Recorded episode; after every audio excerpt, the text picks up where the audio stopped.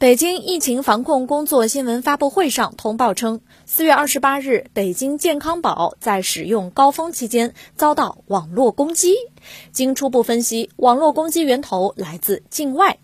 北京健康宝保障团队进行了及时有效的应对，受攻击期间，北京健康宝相关服务没有受到影响。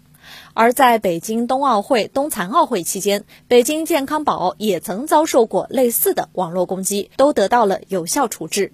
接下来将继续做好网络安全防护，服务保障好首都防疫工作大局。